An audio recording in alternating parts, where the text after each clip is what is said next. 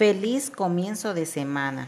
Lo primero que debemos hacer es darle las gracias a nuestro Dios y a nuestra Virgen María por este nuevo despertar, por esta nueva semana que comienza, por las bendiciones y los éxitos que vendrán.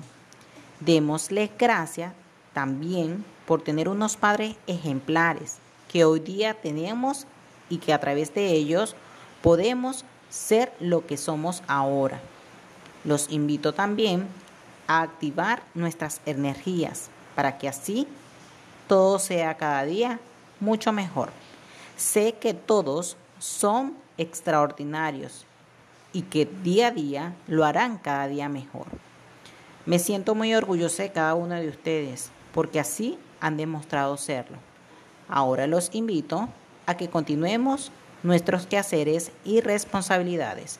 Feliz lunes.